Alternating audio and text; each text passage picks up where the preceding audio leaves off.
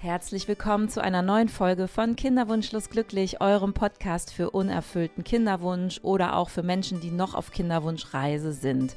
Mein Name ist Susanne, ich bin selbst Betroffene und ich habe mehrere Jahre Kinderwunschbehandlung hinter mir. Wenn euch meine Geschichte interessiert und ihr das noch nicht gehört habt, dann springt einfach mal auf die allererste Folge. Denn was habe ich gemacht in diesen ganzen Jahren der Kinderwunschzeit? Ich habe nicht darüber gesprochen. Ich habe das alles mit mir selbst ausgemacht. Ich habe es weggelächelt. Und für mich war mit am schlimmsten eigentlich immer diese drängenden Fragen der Familie, vor allen Dingen der Schwiegerfamilie. Wann ist es denn bei euch soweit?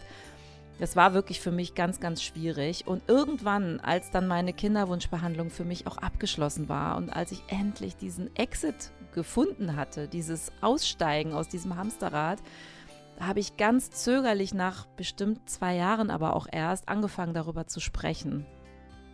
Ja, und was ist dann passiert? Dann sind ganz viele Menschen auf mich zugekommen und haben gesagt, ach, ich habe da auch so eine Geschichte. Und ich wusste das gar nicht. Ich war gar nicht so alleine, wie ich mich gefühlt habe in diesen ganzen Jahren der Kinderwunschzeit. Und so entstand die Idee von diesem Podcast. Und ich möchte euch mit diesem Podcast einfach zeigen, ihr seid nicht alleine. Es gibt so viele Menschen da draußen, die tatsächlich ähnliche oder genau solche Geschichten erleben wie wir, wie ich.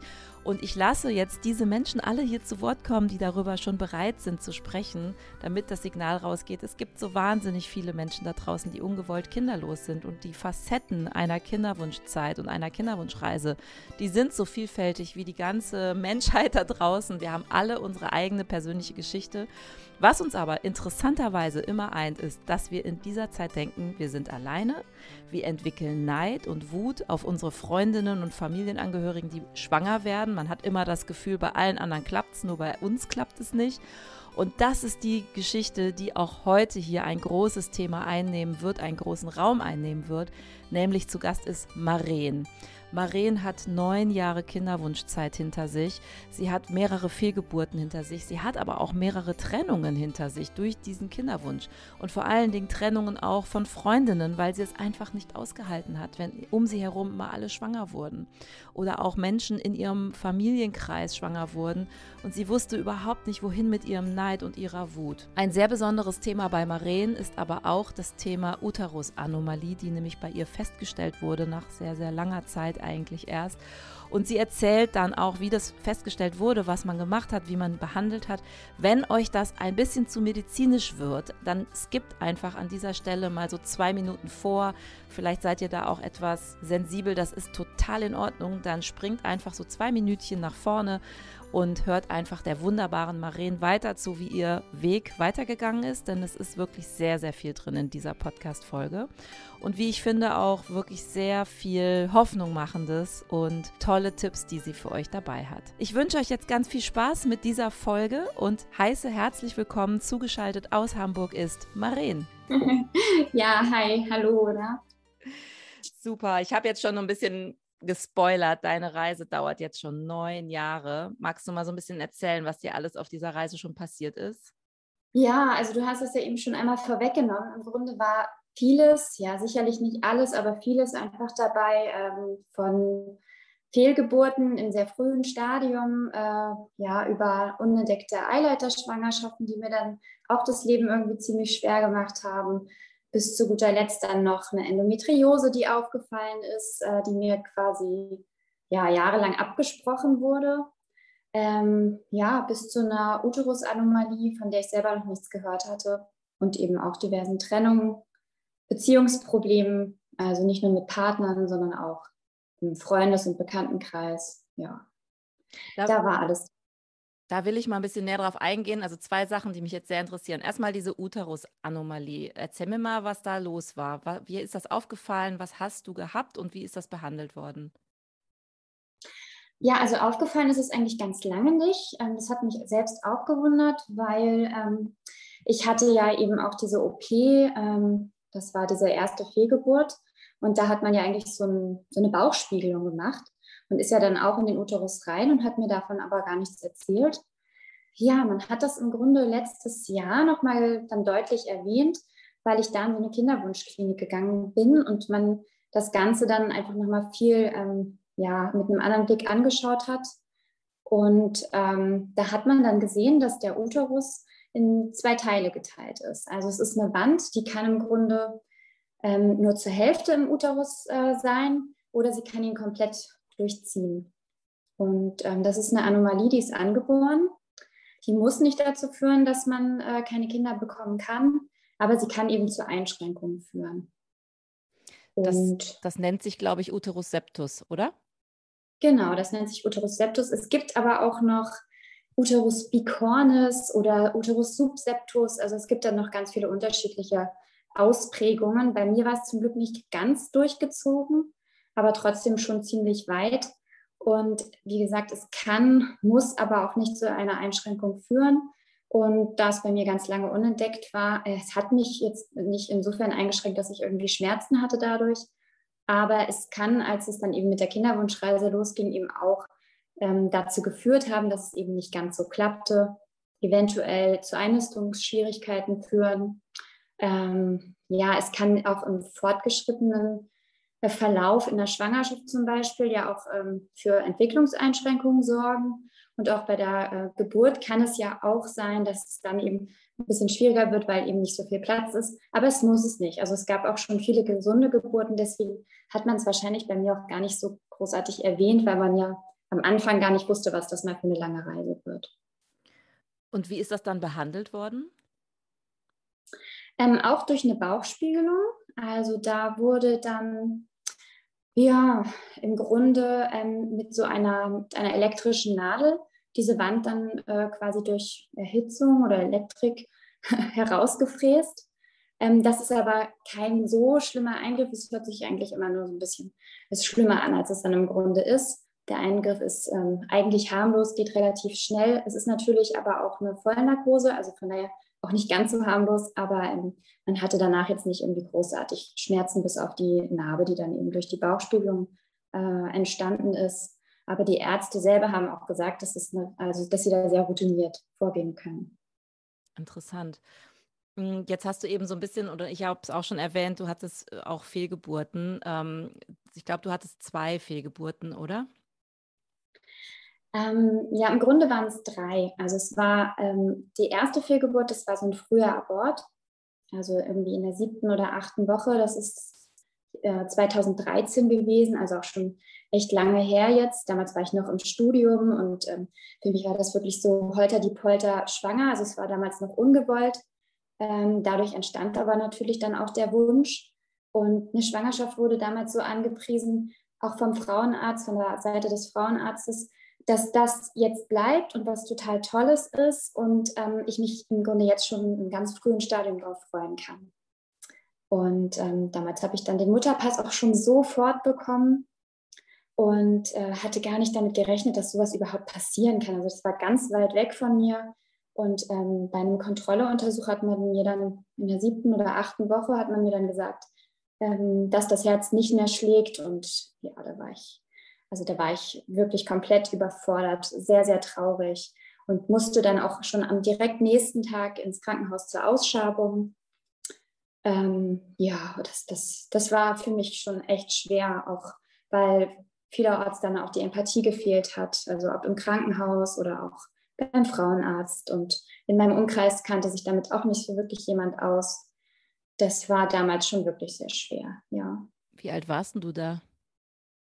Ähm, ich war da 24 mhm. und ähm, war dann eine Woche krankgeschrieben und dann bin ich auch wieder weiterhin ins Studium gegangen und musste dann irgendwie nebenbei versuchen, das zu verarbeiten. Ähm, ja, so wirklich Psychologen hatte man noch nicht irgendwie so zur Seite gestellt. Das hätte mir, glaube ich, auch geholfen, aber ich musste dann einfach wieder funktionieren. Also die Prüfung ging weiter und irgendwie habe ich es dann ja, versucht, äh, nebenher zu verarbeiten, aber das hat natürlich überhaupt nicht geklappt. Also es hat sich dann geäußert in ähm, Trauer und Wutausbrüchen und ähm, ja auch irgendwo Schamgefühlen und ähm, ich habe mich dafür verantwortlich gemacht. Ich hatte Versagensängste, die hochkamen. Ich hatte sehr viel Streit mit meinem damaligen Freund. Ja, ich wurde im Studium dann auch schlechter. Also das war schon nicht so einfach. Das war aber eine Schwangerschaft, die auf natürlichem Wege entstanden ist, ne? weil du sagtest, das hat sich ja auch überrumpelt, das war gar nicht geplant. Ja, genau, da war es dann noch ganz normal. Es hieß dann auch irgendwann, ähm, sowas kann halt einfach mal passieren. Ähm, ich hätte mir das gewünscht, vorher zu wissen, dass sowas eben auch einfach mal passieren kann. Mittlerweile weiß ich, wie oft es passiert. Dann hätte ich damit auch anders umgehen können. Aber ich habe halt wirklich gedacht, das passiert gerade nur mir. Und mhm. warum? Und wie gehe ich damit in Zukunft um? Und was stimmt mit mir nicht? Also da fehlte auch komplett die Aufklärung. Ähm, ja, das war, das war wirklich das Schwierige an der Sache. Jede dritte Frau, sagt man sogar, erleidet sogar eine äh, Fehlgeburt. Mhm. Ja, ja, genau. Und wie ist das bei der zweiten Fehlgeburt, zweite, dritte Fehlgeburt dann gewesen? War das in der Kinderwunschzeit schon, in der Kinderwunschbehandlungszeit oder sind die Kinder auch natürlich entstanden? Also die, die nächste Schwangerschaft ist auch natürlich entstanden und zwar war das dann 2015, also nicht ähm, so viel später. Wie gesagt, der Wunsch war dann geboren und ähm, ich bin dann eben nochmal wieder schwanger geworden und äh, dann hat sich aber herausgestellt, dass das eine Eileiterschwangerschaft war. Und ähm, das war ja nur noch mal ein ganz neues Thema, vor allem weil das äh, als ähm, ja, Not-OP endete, mit ganz, ganz starken äh, Schmerzen begonnen hatte. So aus dem Nichts heraus war damals um die Weihnachtszeit oder beziehungsweise eigentlich zum Jahresumbruch war das, Ende Dezember.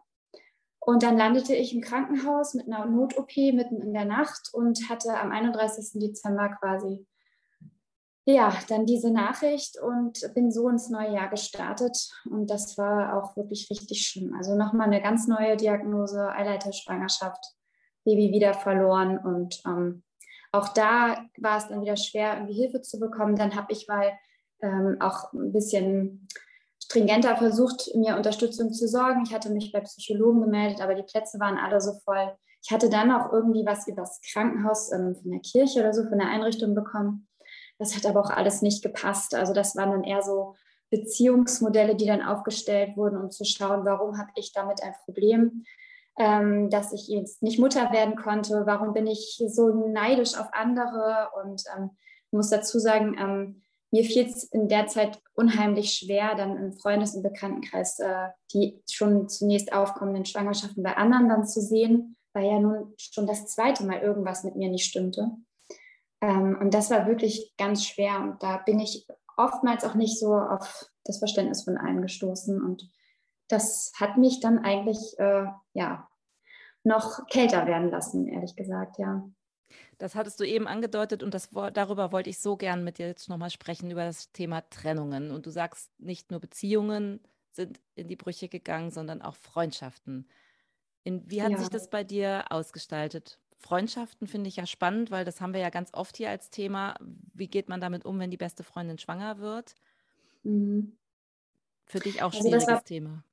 Das war wirklich, wirklich schwierig. Also ich glaube, ähm, weil man sich auch in der ersten Zeit so ein Stück weit zurückzieht, also ich meine, man stellt ja jetzt nicht in seinen Status, ich hatte gerade eine Fehlgeburt, sondern man äh, zieht sich zurück, meldet sich auch länger nicht und dann wird es vielleicht öfter auch mal so gedeutet, dass die jetzt gerade keine Zeit hat oder sich auch wenig interessiert für andere, die Kinder haben oder gerade schwanger geworden sind. Die sind ja so in ihrer Blase und freuen sich natürlich auch ganz riesig doll und wollen gerne Anteil. Und wenn dann jemand keinen Anteil nimmt oder sich zurückzieht, ich bin zum Beispiel nicht auf eine Babyparty gegangen, dann wird das nicht nur von der Person, sondern auch von drumherum dann eben auch schnell so gedeutet, wie sie kann jetzt nicht gönnen. So. Und ähm, bei mir hat sich das erst Jahre später aufgeklärt, wie es eigentlich ist, sodass ich dann wieder einen guten Kontakt zu verschiedenen Freunden hatte, um denen das dann nochmal genauer zu erzählen, weil ich muss auch dazu sagen, umso mehr Fehlgeburten ich hatte, umso mehr hat man mich eigentlich ernst genommen.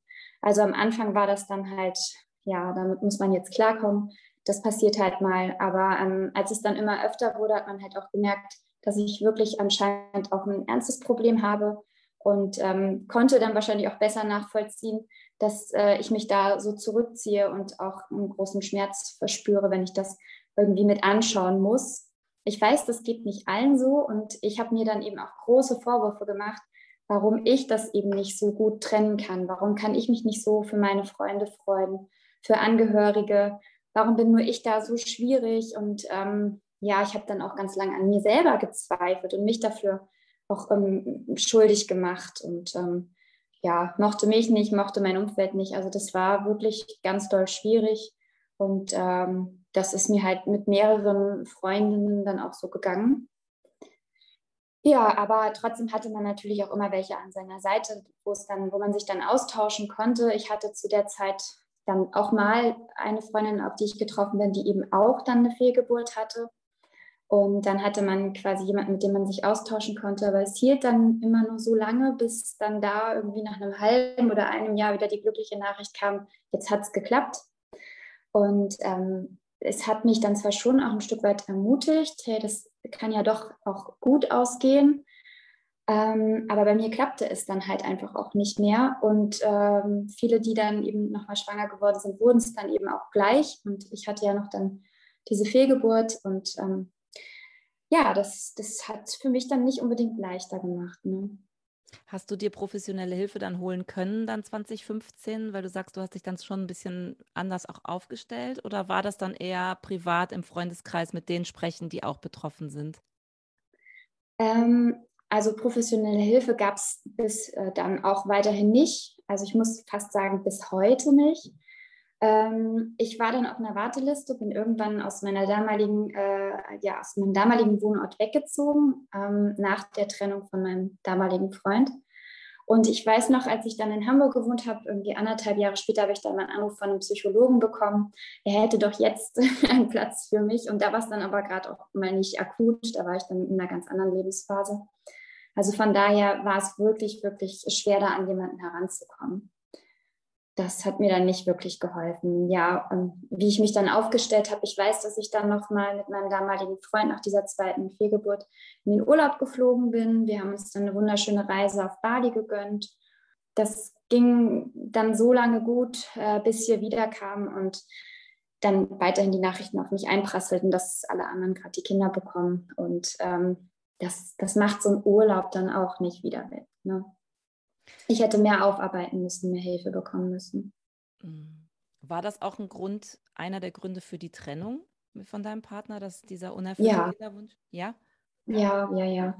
Auf jeden Fall. Also da habe ich mir auch ganz lange die Schuld gegeben, ähm, weil die Trennung dann durch mich auch zustande kam. Es herrschte einfach eine große Unzufriedenheit und einfach auch eine enorme Wut ähm, auf seinen Freundeskreis und seine Familie, ähm, weil die in meinen Augen auch nicht richtig damit umgegangen sind. Ich hätte einfach mehr Schutz, mehr Mitgefühl gebraucht. Ähm, und ich hatte damals äh, ein ganz, ganz großes Problem, als dessen Schwester dann ein Kind bekam, genau in diesem Zeitraum, wo bei uns die zweite Fehlgeburt war und die Familie sich drumherum so aufstellte, dass sie sich halt unheimlich darüber freute, also verständlicherweise, aber ich dann so quasi mit meinen Bedürfnissen und Gefühlen in Vergessenheit geraten bin. Und ähm, dann standen überall diese Babyfotos rum. Und ähm, ja, also ich, ich weiß, ich habe so oft danach geweint und auch wirklich auch einen Wutausbruch gehabt. Der galt, der galt irgendwie mir, aber ich habe den dann gegen die ganze Familie gerichtet und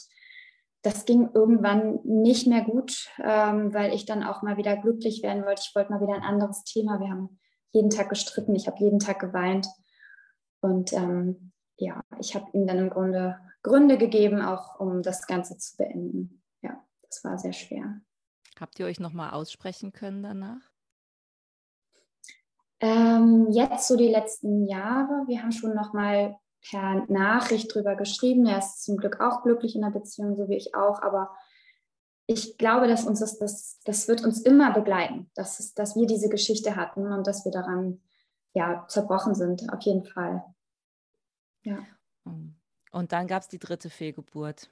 Genau, die gab es auch noch. Ähm, die war dann äh, jetzt im letzten Jahr, also 2021. Oh, noch gar nicht so lange da, her, ne? Mhm. Nee, genau, das ist noch gar nicht so lange her. Ähm, da muss man aber dazu sagen, ich hatte dazwischen natürlich auch ein paar Beziehungsversuche und dann hatte halt auch der Kinderwunsch immer eine große Rolle, äh, Rolle gespielt, weil ich immer so in die neue Beziehung gegangen bin, dass ich eben das Bedürfnis hatte zu erzählen, mhm. was mit mir los ist. Also zu erzählen, was ich habe, was ich mitbringe, weil ich mich so schuldig gefühlt habe. Und immer dann zu erzählen, dass man eventuell mit mir keine Kinder bekommen kann oder dass es sehr, sehr schwierig ist. Und ich glaube, sowas äh, killt halt auch einfach äh, eine Beziehung, wenn man oder wenn man sie gerade frisch starten möchte, wenn die neue Partnerin dann einfach schon die ganze Zeit diesen Kinderwunsch, dieses Kinderwunschthema voranschiebt. Und das äh, ist mir immer mal wieder so richtig auf die Füße gefallen. Ja, und dann hat das eben auch nicht funktioniert. Also auch da habe ich dann große Probleme bekommen. Ja, dass das dann einfach ja, menschlich auch nicht, nicht geklappt hat. Ich war gar nicht ich selbst. So. Mhm. Und jetzt habe ich halt einfach das große, große Glück, dass ich dann nach einer gescheiterten Beziehung auf jemanden getroffen bin, der sich mir dem ganzen Thema angenommen hat und das nachvollziehen konnte und sich für mich wirklich interessiert hat und den Menschen dahinter gesehen hat. Und ähm, das war echt mein großes Glück, dass ich dann jemanden hatte, der mit mir zusammen jetzt diesen Weg gegangen ist. Und wir haben es dann besprochen. Ich wollte eigentlich nochmal äh, beruflich was anderes machen, habe dann aber einfach gemerkt, dieser Kinderwunsch ist so groß und ich muss jetzt mal klären, was da eigentlich mit mir los ist. Und das haben wir dann gemeinsam gemacht, sind in eine Kinderwunschklinik gegangen und dann hat man das ganze Thema nochmal richtig aufgerollt und hat im Grunde dann rausgefunden, ähm, ähm, bei einer Eileiterdurchlässigkeitsüberprüfung, die man machen kann, wenn eventuell da Beeinträchtigung sein können, und ich hatte ja von dieser Eileiterschwangerschaft erzählt, ähm, hat man dann bemerkt, dass der äh, rechte Eileiter gar nicht mehr durchlässig ist. Also da hatte ich große Schmerzen bekommen bei dieser Spülung, ganz schlimmen Druck, bin dann ohnmächtig geworden und dann haben sie gemerkt, so, okay, da ist irgendetwas. Und haben dann noch das erste Mal nach dieser Behandlung angesprochen, dass der Uterus ja zweigeteilt ist und in den ganzen Anamnesegesprächen habe ich ja auch über meine Schmerzen gesprochen, die so oft aufgetaucht sind äh, vor der Regel, dass man dann gesagt hat, wir müssen da, glaube ich, mal genauer gucken und machen dann quasi eine Bauchspiegelung und räumen da mal so richtig auf. So. Und nach dieser Bauchspiegelung hat man mir dann mitgeteilt, dass der rechte Eileiter natürlich komplett kaputt ist, also richtig vernarbt ist. Ähm, das kann sowohl durch die Eileiterschwangerschaft gekommen sein, aber es kann eben auch ähm, durch die dann noch entdeckte Endometriose gekommen sein. So, und ähm, ich war dann natürlich erstmal so richtig froh, dass es da etwas gab, was einen Namen hatte. Endometriose, ich habe es schon oft gehört, nachgelesen, meinen Frauenärzten, verschiedenen Frauenärzten gesagt, aber es hieß immer, nie meine meine Symptome wären einfach dafür überhaupt nicht, äh, also das wäre nicht eindeutig und die würden dafür nicht sprechen. Ich weiß nicht, was ich dafür sonst noch hätte haben müssen, aber ähm, sie haben es halt so abgetan. Und dann äh, hat man halt gesagt, ja, dass die Endometriose eben auch noch ein Grund sein kann ähm, und hat die dann eben mit entfernen können bei dieser OP. Genau, und hat dann eben auch noch diese Gebärmutterwand, die vorher schon dann auch im Ultraschall erkannt wurde, auch äh, weggenommen und das schien auch wirklich was gebracht zu haben, denn ähm, ich bin dann ganz schnell danach schwanger geworden. Also ähm, ich glaube zwei oder drei Monate später. Aber ich wusste ja, das konnte nicht mehr auf der rechten Seite sein, denn da war es kaputt und habe mich dann eigentlich erstmal in Sicherheit gewogen und war auch total äh, glücklich und außer mir, dass das doch jetzt so schnell geht. Und dann habe ich in der ähm, siebten Woche dann wieder Blutungen bekommen, hatte natürlich schon ganz große Angst und ja, bin dann ins Krankenhaus in, in äh, Hamburg gegangen und äh, da hat man dann sofort auch wieder gesagt, es kann wieder eine Eileiterschwangerschaft sein. Man sieht sie ja nur noch nicht. Also das kann man erst so schle schlecht sehen und feststellen, weil das muss ja auch erst so in so eine Größe heranwachsen, dass man eben im Eileiter erkennen kann, dass da jetzt etwas sitzt oder nicht. Oder das, was in der Gebärmutter ist oder nicht. So, und das konnte man nicht sehen und ich bin dann fünf Tage und Nächte hintereinander immer wieder in dieses Klinikum gegangen, um nachsehen zu lassen, ob es eine Eileiterschwangerschaft ist. Ähm, weil man wollte mich eigentlich schon von Anfang an operieren und ich habe gesagt, auf gar keinen Fall will ich operiert werden, wenn da doch ein Kind jetzt an der richtigen Stelle sitzt, dann lasse ich dem noch Zeit oder eben den natürlichen Gang. Aber es war dann am Ende so, dass es dann auch noch auf der linken Seite wieder eine Eileiterschwangerschaft war und das Ganze nochmal von vorn losging mit, äh, mit OP und ganz viel Schmerz, ganz viel Trauer, ganz viel Enttäuschung. Und da war dann auch im Grunde bei meinem jetzigen Partner und mir auch nochmal eine Etappe erreicht, wo es quasi auch fast wieder kaputt gegangen wäre. Ja. Mhm. Einfach weil ich mir selber nicht mehr, ich wusste selber nicht mehr, mir zu helfen. Also ich glaube, ich habe mehrere Wochen lang nur geweint, nur noch geweint. Ja. Mhm. Dein Partner ist aber immer noch an deiner Seite. Ja, ja, der hat Durchhaltevermögen. das ist äh, sehr niedlich ausgedrückt. Ich glaube, das ist ein ganz toller Mann, den du da hast. Denn die Geschichte ja. ist ja noch nicht ganz zu Ende. Was habt ihr dann ja. gemacht? Ja, also erstmal haben wir uns auch ganz viel Zeit gegeben. Er hat mir auch Raum für die ganze Trauer gegeben. Die Wut war auch wieder natürlich da und auch sehr ausgeprägt. Das scheint bei mir halt einfach eine Form von, äh, wie ich mich äußere, wenn ich wirklich sehr, sehr traurig bin zu sein. Ähm, ich habe dann auch wieder den Kontakt zu verschiedenen Psychologen gesucht und das war ein richtiger Marathon, weil ich teilweise sogar von den Erstgesprächen, die man dann ja auch bekommt, kostenlos, immer wieder weggeschickt wurde, dass das nicht die richtige Anlaufstelle wäre und dann gibt es ja unterschiedliche psychologische Ansätze.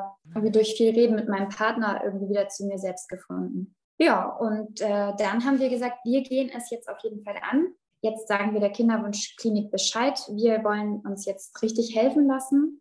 Und da kam eigentlich nur diese ähm, ICSI äh, zustande. Ich weiß jetzt wieder nicht, wie die äh, ausgesprochene Version heißt, aber es ist halt auch so eine Art In-vitro-Fertilisation, also nicht die IVF, sondern eben diese ICSI, bei der äh, außerhalb der Gebärmutter Spermien und äh, Eizellen zusammenge äh, zusammentreffen und dann wieder eingesetzt werden. Das Ganze ist halt auch eine sehr langwierige Geschichte, weil man eben dann auch nochmal wieder Hormone nehmen muss. Man muss sich ja auch wiederum spritzen. Also ich hatte wirklich auch große Angst davor, wie ich das denn jetzt nun wieder wegstecke und wie ich dann, wenn es dazu kommt, wieder mit äh, Enttäuschung umgehen werde. Aber wir sind da einfach so gestärkt rein, weil ähm, wir haben in unserem Umfeld ganz viel geändert. Wir sind umgezogen. Wir haben uns mit der Wohnung vergrößert. Ähm, also da haben wir uns selber nochmal geholfen mit einem Garten und einem tollen Haus und einfach, um uns was Gutes zu tun, weil wir auch gesagt haben, wenn das nicht klappt, dann machen wir beide uns einfach ein richtig schönes Leben. So. Ja, und haben aber gesagt, wir probieren es jetzt nochmal aus und haben die Medikamente gekauft und äh, haben dann aber im Endeffekt äh, vier Tage bevor das losgehen sollte mit den ganzen ähm, Injektionen, also mit den Spritzen zur ähm, Hormonumstellung, äh, einen positiven Schwangerschaftstest gehabt. Ja, und dann war ich einfach so schwanger geworden. Und das auf natürlichem Wege. Verrückt. Ja. Total und verrückt. Keine Eileiterschwangerschaft, das ist ganz wichtig dazu zu sagen, denn ja. auch die ersten Wochen waren einfach wieder eine echte Katastrophe, was so das Emotionale angeht, ähm, weil ich mir ziemlich sicher war, dass das jetzt nicht äh, gut gehen kann, weil ich habe ja zwei kaputte ähm, Eileiter im Grunde. Aber es hat sich den richtigen Platz gesucht. Wie gehst du mit der Angst jetzt vor so einer erneuten Schwangerschaft um? Weil ich glaube, die ist ja bestimmt noch da, auch wenn es jetzt vielleicht gerade ganz gut aussieht. Aber die Angst wirst du schon noch haben, oder? Also die Angst hatte ich vor allem in der Anfangszeit. Ich habe das auch in meinem Umfeld gemerkt, dass sich zum Beispiel meine Familie nicht richtig trauen wollte, mochte. Also sie hatten einfach auch große Angst, als ich denen das mitgeteilt habe. Und auch ich hatte große Angst, da ich das meinem Arbeitgeber wieder sehr früh mitteilen musste, einfach berufsbedingt. Und ich das ja nun schon ein paar Mal erlebt habe, dass man es mitteilt und dann eben wieder bei der Arbeit erscheinen muss nach einer OP. Da hatte ich große Angst vor. Ähm, ja, ich muss sagen, es wurde immer besser von Woche zu Woche. Wir haben auch hier wieder mit, unserem, mit unserer Geheimwaffe quasi ähm, ja, Urlaub nochmal versucht äh, entgegenzuwirken. Wir sind also in der achten, neunten Woche ganz entspannt in den Urlaub gefahren. Und dann war die zwölfte Woche überstanden und seitdem ähm, das überstanden ist und die Ärzte mir ganz viel Rückhalt gegeben haben, denn ich habe jetzt endlich einen Arzt, der wirklich versteht, was das bedeutet. Der hat mir ganz viele Untersuchungen gegeben und ähm, mir sehr viel Rückhalt gegeben durch die vielen Ultraschälle, die er jetzt auch gemacht hat und eine tolle Hebamme, die ich habe, habe ich jetzt keine Angst mehr, dass irgendwas passiert. Also jetzt bin ich fast in der sechs, im sechsten Monat. Also von daher, die Angst ist jetzt erstmal weg und vor allem ganz wichtig, was abgefallen ist, dieses, diese Wut und, und, und dieser Neid und dieses, wer bin ich eigentlich, äh, das fällt immer mehr ab, weil ähm, ich zum ersten Mal wieder so richtig fröhlich und glücklich bin und nicht durch diesen, diesen grauen Schleier, der da über einem liegt, weil man an nichts anderes denken kann, wenn man so tief traurig ist, endlich wieder fröhlich sein kann. Und da, diese Marien habe ich seit neun Jahren nicht so erlebt. Also das ist einfach neu und spricht dafür, wie, äh, wie schwer es auch einfach war. Ne? Ich bin froh, dass es dir jetzt so gut geht, weil ich meine, die Angst vor Komplikationen, die schwelt wahrscheinlich immer so indirekt ein bisschen mit, auch wenn es dir jetzt gut geht. Aber natürlich, ne, man ist vorsichtig geworden. Aber was ich so schön an deiner Geschichte jetzt finde, ist, dass ihr euch schon eingerichtet habt für ein schönes Leben mit oder ohne Kinder, weil ihr gesagt habt, wenn es jetzt nicht klappt, dann habt ihr aber wenigstens ein schönes Zuhause. Ja. Ja. Und da seid ihr schon einfach auch so ein bisschen hm, auf einem guten Fundament angekommen und wackelt nicht so ganz äh, unsicher auf so einem dünnen Eis irgendwie hin und her. Was hast du denn mit den Medikamenten gemacht? Die sind jetzt noch im Keller und ich habe heute gerade bei der Kinderwunschklinik angerufen, ob ich sie vorbeibringen darf. Das geht, also ich kann sie vorbeibringen, wir können sie der Kinderwunschklinik schenken aber wir werden sie so nicht wieder los. Also man kann sie nicht verkaufen, da gibt es ein Medikamentengesetz, was äh, da dem Ganzen entgegensteht. Aber ja, wir sagen immer, wir haben in unserem Keller zwischen all dem Gerümpel haben wir jetzt eine kleine Apothekertasche mit über 1000 Euro Wert stehen. ja. Super. Zwischen den Gurkengläsern. ja, so ungefähr, genau. genau. Ähm, Geld ist ein wichtiges Stichwort. Kannst du ungefähr beziffern, was das dann jetzt so für euch so gekostet hat? Ich meine, es war ja jetzt quasi der erste Versuch stand an. Wie, ja. hoch waren die so die Kosten? Also das sind ungefähr jetzt 1700 Euro ähm, für diese Medikamente eben und einzelne Untersuchungen beim Arzt musste man halt auch selber tragen. Also es waren ein paar Blutuntersuchungen beim Partner, die dann auch immer ganz schön ins Portemonnaie gehen. Aber ähm, es wäre auf jeden Fall noch mal viel höher geworden ähm, durch die ähm, ICSI-Behandlung. Äh, auch wenn dann der erste Versuch äh, eben nicht gleich klappt, dann wird es ja auch noch mal teurer. Dann muss man die Eizellen ja noch irgendwie einfrieren oder, oder auch die Embryonen dann einfrieren. Also dies ist, es ist so viel Geld und das war auch lange etwas, was mir wirklich zu schaffen gemacht hat, ne? weil ich auch immer gedacht habe, ähm, wie soll ich das alles bezahlen irgendwann mal oder ich lege das dann einem Partner auf, dass man mit mir nur Kinder bekommen kann, wenn man dafür echt viel Geld inblättert. Und ich fand auch immer den, den Gedanken so schrecklich, ich muss für ein Kind bezahlen. Also das ging mir auch immer nicht aus dem Kopf. Und ähm, meine Krankenkasse bezahlt es eben auch nicht, weil, ähm, ja, weil wir nicht verheiratet sind. Und das ist auch einfach überhaupt nicht mehr zeitgemäß. Also Paare sollten selber entscheiden, ob sie zusammengehören oder nicht. Und wenn sie ein Kind wollen, dann tun sie das ganz sicher. Also dafür brauchen sie ja nicht verheiratet sein. Und äh, deswegen finde ich das sehr, sehr schade. Und das kann einfach nicht sein, dass das dann eben nur ein Privileg für diejenigen ist, die das nötige Kleingeld für so eine große Behandlung dann übrig haben. Ne? Yes, und vor allem habe ich mir auch, ich, ich habe mir auch immer gesagt, wie kann es denn sein, dass man ja, dass man, dass man eben so viele OPs bezahlt äh, im Rahmen dieser Kinderwunschbehandlung, weil ich diverse Fehlgeburten hatte, weil ich zu diversen Psychologen gerannt bin, weil ich unheimlich oft ausgefallen bin und nicht zur Arbeit gehen konnte, weil man mich auch noch um, aus psychischer Hinsicht krankgeschrieben hat nach den Fehlgeburten. Wie kann es sein, dass das die Krankenkasse alles bezahlt, bereit ist zu bezahlen, obwohl sie doch mit einer künstlichen Befruchtung all das zum Großteil vermeiden könnte. Also bei vielen wäre dann dieser ganze Rattenschwanz weg und man könnte sie unterstützen. Und man hätte vielleicht dann auch nicht so einen Ansturm auf viele Psychologen, die sowieso auch gerade alle überfordert sind. Also das fand ich immer echt, also ich habe das nicht verstanden. Wahre Worte. Wie, was würdest du heute Menschen auf der Kinderwunschreise mitgeben wollen? Gibt es irgendwas, wo du, wo du sagst, so das würde ich nie wieder tun oder das würde ich unbedingt wieder tun? Ja, also ich würde auf jeden Fall nicht mehr so lange warten mit den Behandlungen, ähm, nicht so schnell irgendwo ähm, ja, abfertigen lassen, sondern eben auch äh, darauf äh, bauen, pochen, dass ich untersucht werden möchte, wenn ich das Gefühl habe, irgendwas stimmt nicht mit mir. Und ähm, ich würde immer wieder äh, versuchen, den Kontakt zu suchen und mit Menschen drüber zu sprechen, was mit einem los ist. Also da ist halt auch äh, jeder anders, aber ich habe für mich den Weg gefunden, dass es mir schon wichtig ist, auch darüber zu sprechen, wenn man eben bei der Arbeit viel fehlt ähm, oder mit Leuten, die einem nahestehen, weil dann ist äh, irgendwann auch auf jeden Fall das Verständnis da. Sprechen also ist ein super Stichwort. Ähm, ihr könnt mir schreiben, ihr könnt aber bestimmt auch mit Maren auch Kontakt aufnehmen. Wir können uns gerne unterhalten. Marin, wie würde man denn mit dir Kontakt aufnehmen können? Soll das über mich laufen oder hast du irgendwie eine andere Kontaktmöglichkeit, die ich weitergeben darf? Ja, also natürlich kann es über dich sehr gerne laufen. Ähm, ich bin auch bei Instagram, wobei ich dazu sagen muss, ich bin da überhaupt nicht so viel. Aber wenn da jetzt dann nach dem Gespräch was auftauchen würde, würde ich sicherlich auch mal nachgucken und es beantworten können. Also immer wieder laufen lernen, zusammengeschrieben ähm, heiße ich.